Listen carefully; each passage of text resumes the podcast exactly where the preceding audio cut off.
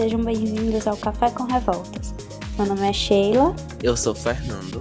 Meu nome é Adriel. Eu sou Vanessa. E eu sou Marcela. E no episódio de hoje iremos discutir sobre as ações e a importância do movimento estudantil durante o período de ditadura militar no Brasil. Então, para começar a discussão, eu gostaria de chamar José Fernando para dar início à nossa conversa. Bem, para começar, o movimento estudantil foi um dos principais protagonistas dessa luta contra a imposição do regime da ditadura militar no país. Eles não se conformaram com o autoritarismo, com a repressão e não ficavam parados, iam na luta. Assim, eles tinham uma capacidade de mobilização enorme. Eles faziam protestos, manifestações, passeatas, debates o que surgia de oportunidade de combater essa opressão, eles aproveitavam. Se eu não me engano, eles organizavam uns debates e uns jornais clandestinos também, não é? Sim, eles batalharam muito em busca da conscientização das pessoas para que a população jovem se engajasse mais e coisa do tipo. Mas claro, não é porque existia essa participação toda deles que eles não sofriam repressão e tinham tentativas fracassadas também. Houveram várias ocasiões em que eles foram praticamente massacrados pela polícia. Tem casos de militantes presos, torturados e até mortos em conflitos com os militares. Por causa dessas derrotas, inclusive, alguns dos líderes acabavam seguindo pelo caminho da luta armada, enxergando esse como o único caminho possível para depor o governo autoritário. Isso aí. Mas, mesmo com as várias tentativas de desarticular o movimento, eles sempre se reinventavam e seguiam nessa luta por liberdade. E essa força do movimento não surgiu com o regime militar, não, viu? Antes mesmo da ditadura, os estudantes já tinham um certo papel de destaque na política brasileira. Para dar uma breve contextualizada, a União Nacional dos Estudantes, a UNE, foi uma das principais entidades, digamos assim, que se opôs ao golpe militar e que tentou impedir a posse de João Goulart na presidência em 1961. Nesse episódio, os estudantes transferiram sua sede para Porto Alegre, onde o governador Leonel Brizola comandou essa espécie de resistência pela rede da legalidade, que era formada pela Rádio Gaíba, de Porto Alegre, e por mais algumas outras emissoras do país. É tanto que quando o João Goulart foi empossado, ele chegou até a visitar a Uni e a receber os dirigentes estudantis da entidade no seu próprio gabinete. Durante esse período de muita movimentação política, eles lutaram intensamente pelas reformas de base de Django, que contrariavam os interesses da elite brasileira daquela época.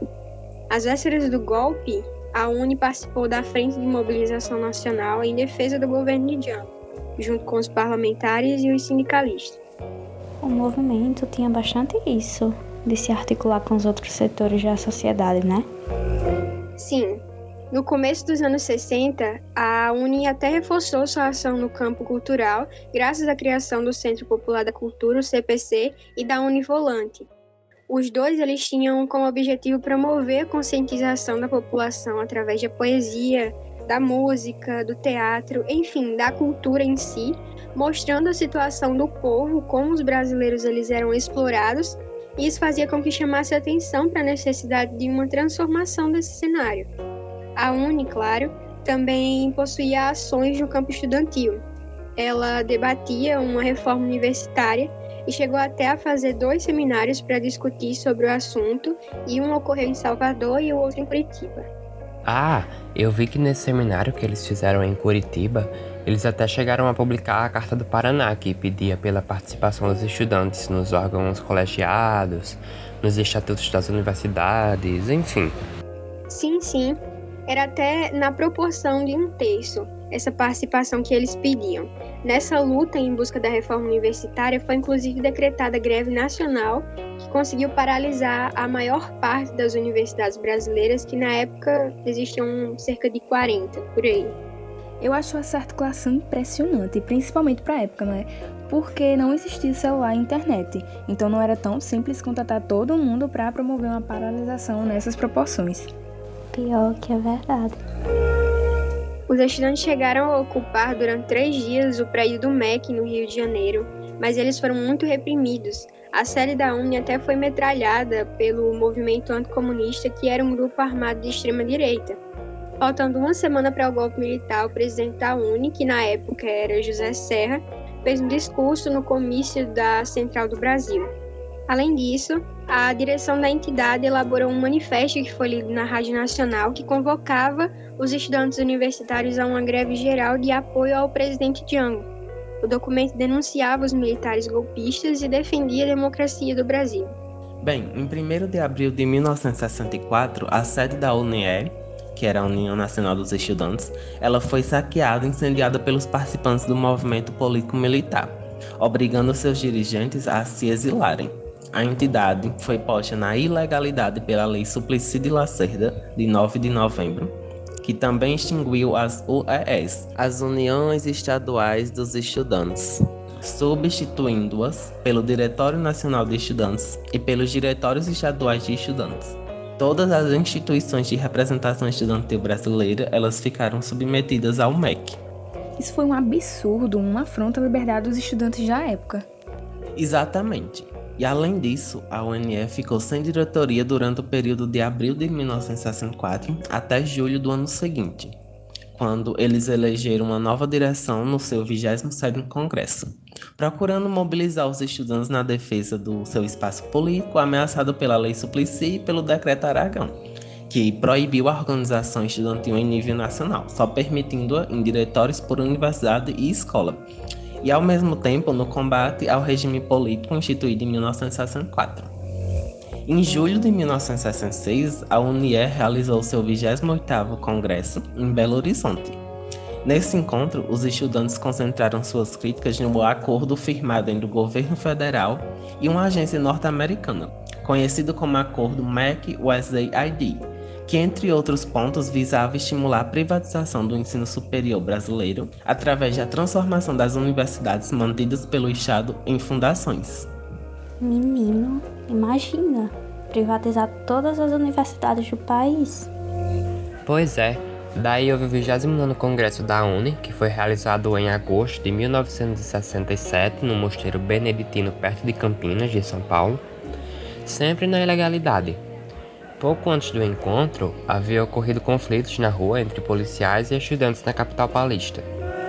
Na reunião, as maiores críticas se dirigiram contra a política educacional do governo, que admitia a interferência de organismos estrangeiros em sua orientação, e também contra a contenção geral de salários colocada em prática pelos militares. Ainda em 1967, a UNE rompeu com a União Internacional dos Estudantes, a UI, com sede em Praga, alegando que a entidade era pró-soviética, enquanto a direção da ONU era mais próxima da linha política chinesa.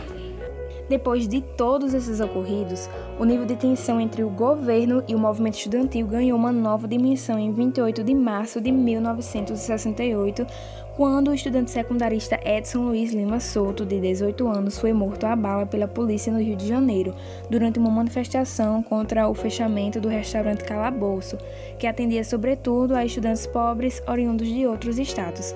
Cerca de 20 estudantes saíram feridos da agressão policial. A morte de Edson Luiz foi imediatamente denunciada pelo Movimento Democrático Brasileiro, MDB, partido de oposição ao regime militar, na Assembleia Legislativa do então estado da Guanabara, para onde o corpo do estudante foi levado. Se a coisa já estava feia antes, imagina agora. Exato. E ainda em 68, a UNE promoveu passeatas em quase todas as cidades do país onde havia um número significativo de estudantes em escolas superiores. Nessas passeatas se juntavam professores, escritores, artistas, religiosos e outros setores das camadas médias, como, por exemplo, na passeata dos 100 mil, que paralisou o Rio de Janeiro durante quase todo o dia 26 de junho de 68 e marcou o momento de maior amplitude do movimento estudantil brasileiro desde 1964. Ao mesmo tempo em que se desenvolviam as tentativas dos estudantes de manter a UNE funcionando, enfrentando restrições governamentais, ela foi se tornando cada vez mais uma bandeira de luta do que propriamente uma entidade. A Uni Somos Nós era meio que o slogan deles, não era? Sim, aí em outubro de 1968 a Uni sofreu uma das suas maiores derrotas, com a prisão do presidente eleito, que na época era Luiz Travassos, e de também a prisão de várias outras lideranças estudantis, tais como Vladimir Palmeira, José Disseu, Franklin Martins e Jean Marc, além de mais de 700 representantes que estavam no 30º Congresso da entidade, que era realizado clandestinamente em Ibiúna, São Paulo. Na ocasião, a maioria dos estudantes foi enquadrada na Lei da Segurança Nacional, e ainda assim, embora cada vez mais afastado das bases e enfrentando forte repressão depois da edição do Ato Institucional número 5, que é a AI-5, o movimento estudantil tentou manter uma direção para a Uni com a posse de mais dois presidentes substitutos. Exatamente. E dando uma breve contextualização sobre o ato institucional 5, né, mais conhecido como AI-5, ele foi otorgado em 68 pelo então governante general Costa e Silva, e trata-se de um dos sistemas autoritários mais cruéis e violentos já existentes, que fez com que os movimentos estudantis da época fossem duramente reprimidos, causando mortes, prisões e torturas contra estudantes e pessoas que fossem opositoras ao regime ditatorial, o que passou a limitar a participação desses jovens militantes na política do país era uma realidade deplorável. As pessoas morriam lutando pelos próprios direitos numa sociedade regada a censura e tortura. Verdade. Tipo, o AI-5 foi introduzido nas escolas através do Decreto-Lei 477, que proibia a matrícula de jovens que eram considerados revolucionários porque representavam riscos ao regime. Então eles queriam formar uma sociedade literalmente padronizada de pessoas forçadas a se fazerem de ignorantes passando a ignorar toda aquela realidade terrível. Foi a partir daí que o presidente do movimento estudantil da UNIE, daquela época, o Jean Marc, ele foi aprisionado e torturado pelo Cinema, que era o Centro de Informações da Marinha, em 1969, até que ele foi libertado em 1971. E após a prisão do Jean, o Honestino Guimarães, que integrava uma ordem ilegal esquerdista de movimentos estudantis chamado de AP Ação Popular, e acadêmico em Geologia na Universidade de Brasília, a UNB, tornou-se o novo presidente. Isso. Onestino Guimarães foi um líder estudantil do período da ditadura que iniciou sua militância filiando-se à organização esquerdista Ação Popular, a AP, como foi dito, e ocupando o cargo de presidente da Federação dos Estudantes Universitários de Brasília, a FEUB, em 1967. Com o decreto do AI-5 em 1968, Onestino já havia sido preso várias vezes e, diante da situação, ele passou a viver clandestinamente em São Paulo e, com a prisão do presidente da União Nacional dos Estudantes, a UNE, que era Jean Marc, Onestino assumiu seu lugar no posto. Daí, em 1973, ele foi preso novamente pelo Cinema por viver clandestinamente já há mais de cinco anos. E dessa forma, Onestino Guimarães virou história, pois até hoje ele se encontra na lista de desaparecidos políticos. Sim, em 96, 20 anos após a contestação de seu desaparecimento, o Estado reconheceu a responsabilidade por seu sumiço e a família Guimarães recebeu um atestado de óbito do estudante. Pelo menos isso. Então, voltando para 1973, com a prisão de Honestino, o movimento estudantil parecia estar em colapso, com os assassinatos e as prisões de vários membros da diretoria da Uni. Muito bem lembrado. Assim como Honestino, muitos outros membros da diretoria, não só da Uni, mas também dos centros acadêmicos e das organizações, foram presos e mortos nesse período. E o pior de tudo é que era uma ditadura disfarçada, então toda a humilhação, tortura e assassinatos eram encobertos pelo Estado. Infelizmente, esse era nosso país. Diante da situação catastrófica, três dos diretores sobreviventes resolveram suspender as atividades da Uni. Essa paralisação se estendeu até 1979. Várias instituições e centros acadêmicos foram fechados, e nesse contexto caótico, o grande pilar do movimento foi o Conselho dos Centros Acadêmicos. Ainda nesse período, os estudantes buscavam se reestruturar e entre os projetos havia um grupo que queria recompor o Diretório Central dos Estudantes da USP, o DCE, onde entre os membros estava Alexandre Vanucci Leme, mais conhecido como Minhoca. Ele cursava geologia e fazia parte do grupo de luta armada, a Aliança Libertadora Nacional ou ALN. Com apenas 22 anos, Minhoca foi preso e torturado até a morte pelos agentes do DOICODE, que era um órgão de repressão social do governo brasileiro. Mas a versão oficial divulgada pelo Estado foi de que a morte se deu por atropelamento. Dias após sua morte se tornar pública, sua família soube que Alexandre havia sido sepultado como indigente no cemitério de Perus, em São Paulo. O corpo foi coberto por cal para esconder as marcas de tortura. Que absurdo! A gente vê claramente a total falta de respeito e humanidade para com o jovem que foi morto de forma brutal, sendo tratado como algo desprezível. É uma vida humana que foi levada sem o mínimo de consideração. As atrocidades cometidas a Alexandre repercutiram no país e fez com que muitas pessoas protestassem contra os atos deploráveis do Estado, como, por exemplo, o show de Gilberto Gil na Escola Politécnica da USP, que deveria durar apenas meia hora, mas em gesto de desobediência civil, a apresentação sobre política, movimento estudantil, arte engajada e imperialismo estadunidense durou três horas. A missa celebrada em sua intenção reuniu 5 mil pessoas, a maioria estudantes contra a ditadura. Foi o triste acontecimento contra a vida de Alexandre que impulsionou o ressurgimento do movimento estudantil brasileiro. Em um dos momentos mais tensos da ditadura militar, muitas entidades estudantis participavam ativamente dos grupos de luta armada, como a AP e a Vanguarda Popular Revolucionária. Motivados a continuar, os estudantes seguiram militando, não mais apenas no movimento estudantil, mas por liberdade e em defesa de diversas outras causas.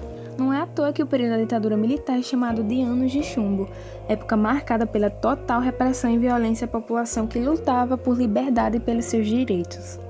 Isso aí. Durante o período, as atividades artísticas e culturais realizadas eram tidas como formas de expressão em protestos mascarados. E, diante disso, qualquer manifestação realizada pelos estudantes era considerada suspeita. Com isso, eles aproveitavam-se das reuniões que ocorriam anualmente na CBPC, que era a Sociedade Brasileira para o Congresso da Ciência, para debater e manifestar insatisfação contra a ditadura militar. Exatamente. Naquela época você não podia se expressar de nenhuma forma. As músicas passavam pelo processo de censura e a partir disso, muitos compositores compuseram letras em um estilo que pudesse maquiar as críticas que estavam presentes naquelas letras contra o regime. Além de Alexandre, o jornalista Vladimir Herzog também foi torturado e morto pelo DOI-CODE em outubro de 1975, devido a uma interrogação é, realizada para o esclarecimento sobre uma suposta conexão com o Partido Comunista Brasileiro, o PCB. Muitos estudantes se organizaram ao redor da catedral para manifestar diante dessa barbárie onde estava sendo realizado um ato ecumênico em homenagem a Vladimir. Cerca de 8 mil pessoas estavam presentes no local, apesar da presença repressiva de oficiais. Na versão divulgada pelos militares na época, relatava que o jornalista teria se enforcado e, para tentar encobrir os fatos, publicaram uma foto da vítima com o cinto em volta do pescoço. No entanto, outros jornalistas presos afirmaram que Vladimir teria sido assassinado por meio de tortura. A partir de muitas investigações, o atestado de óbito só foi oficializado em 2013, constando que a causa de sua morte foi devido às lesões e maus tratos cometidos contra ele no interrogatório. Diante de todo o sistema opressivo de violência, a cerimônia que marca a morte do jornalista foi considerada símbolo do sistema de redemocratização. Muito triste. Foi uma realidade vergonhosa do nosso país. A família da vítima ainda passou vários anos sem saber o que aconteceu e a causa de sua morte. Para se ter uma noção da má índole deles, eles foram capazes de esconder a verdade sobre a tortura que cometeram contra o jornalista. Além de Alexandre e Vladimir, houveram vários outros que tiveram suas vidas arrancadas por esse sistema opressivo e impiedoso. Apesar das várias tentativas de silenciamento, as organizações do movimento eram reconstituídas e voltavam para as ruas para lutar de novo pelo ensino público gratuito e liberdade democrática. Várias correntes de tendências estudantis foram criadas cada uma seguindo seu próprio caminho dentro de suas tradições teóricas. Mas mantendo o projeto socialista, né? Sim, tinham desde tendências que apoiavam a união com o movimento operário, aquelas que iam além disso e envolviam também os setores da burguesia. Os estudantes tinham toda uma articulação e não ligavam para as leis ditatoriais que os proibiam de determinadas coisas. Era. Por exemplo, em maio de 76, eles criaram o DCE livre da USP, com 12 mil votos de adesão. Tudo isso sabendo que a legislação não permitia a articulação das entidades estudantis. E de São Paulo se espalhava para o país inteiro. Era reconhecido que, quanto mais unidos, mais fácil de enfraquecer o opressor. Opressor esse que não se limitava somente à educação. Mas isso não vem ao caso nesse podcast.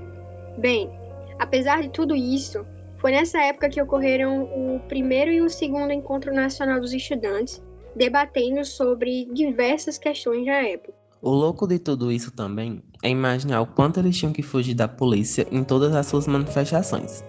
Por exemplo, em 30 de março de 1977, teve uma passeata que marcava a nova etapa do movimento, que havia se tornado bem mais forte.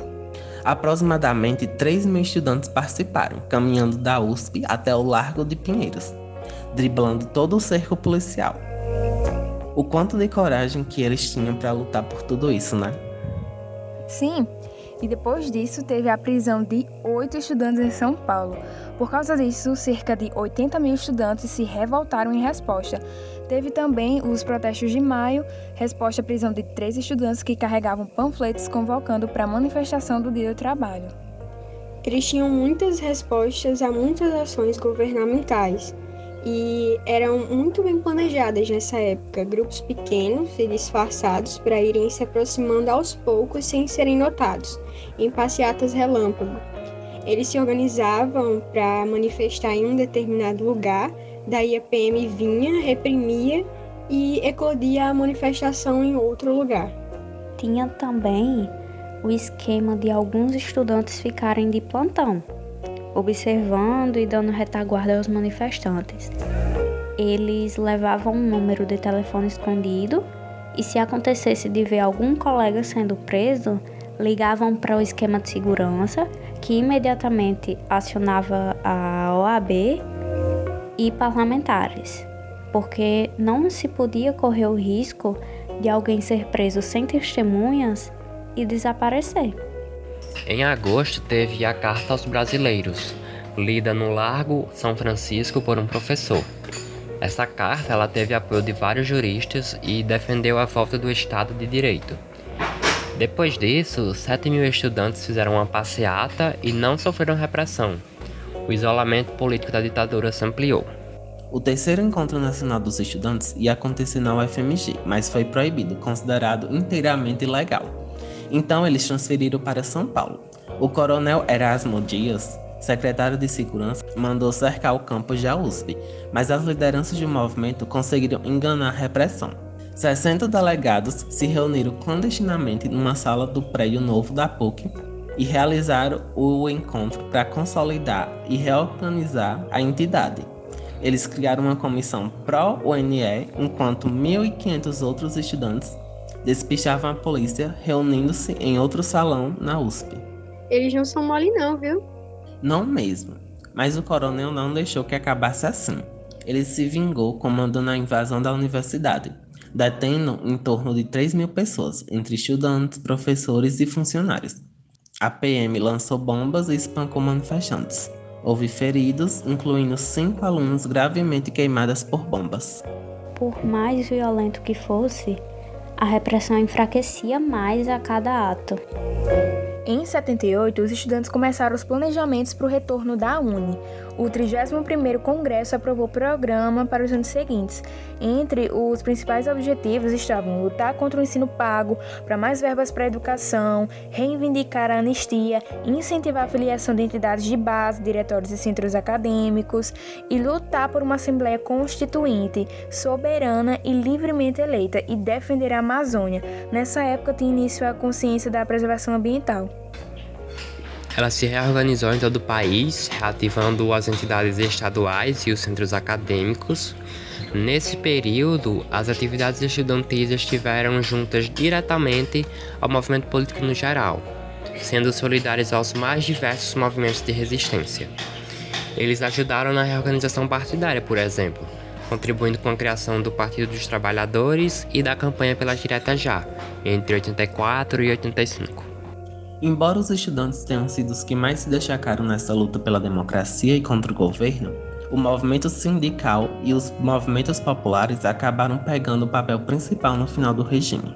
Por fim, ao longo de toda a sua luta, os estudantes deixaram claro que sabiam o que queriam e que para haver transformações verdadeiras era importante a união das demais classes, assim como sua participação na luta de diversos outros segmentos da sociedade. Um indivíduo só não vai mudar todo o sistema. Ei, mas o que vocês acham das ações estudantis nos dias de hoje? Tipo aquela comoção que teve no Twitter esse ano para adiarem o Enem e coisa do tipo. Vocês acham que estão dando continuidade a esse histórico de lutas que existia na década de 70? Olha, na minha opinião, apesar dos estudantes lutarem muito pelo direito de participar de tomadas de decisões que envolvem seu dia a dia, bem como seu futuro estudantil e profissional, é algo que ainda não se iguala tanto à luta dos estudantes daquela época. Antes tinha toda a questão de se organizar e lutar na rua, independentemente das consequências que poderia causar, tanto que ocorreram várias mortes durante as repressões dos movimentos. Antes tinha todo um risco e persistência, não aceitavam não.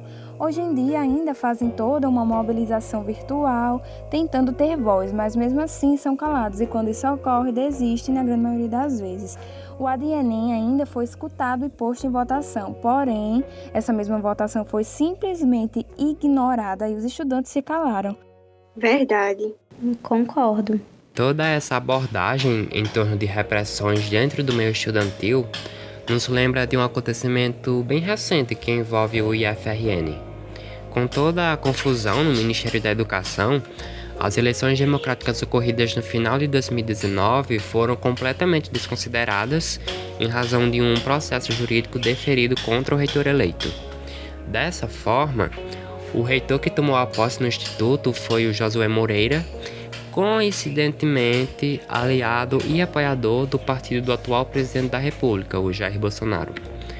Completamente contra isso e ciente de sua cidadania, os estudantes do IFRN se reuniram pacificamente em um protesto no interior do prédio da reitoria no Dia dos Estudantes, que foi dia 11 de agosto, que foi duramente reprimido quando o interventor em questão chamou a polícia, que totalmente despreparada, fez uso da violência, de spray de pimenta, além de muita arrogância e desrespeito. Então, acho que é isso. Espero que vocês tenham gostado de conhecer mais sobre o movimento estudantil. E caso vocês tenham se interessado pelo assunto, a gente recomenda visitar o site memoriasdaditadura.org.br. Escrevemos o roteiro desse episódio a partir dos conteúdos de lá. O site é bem completo Acho que vocês vão gostar. Enfim, é isso. Tchau, tchau e até o próximo episódio.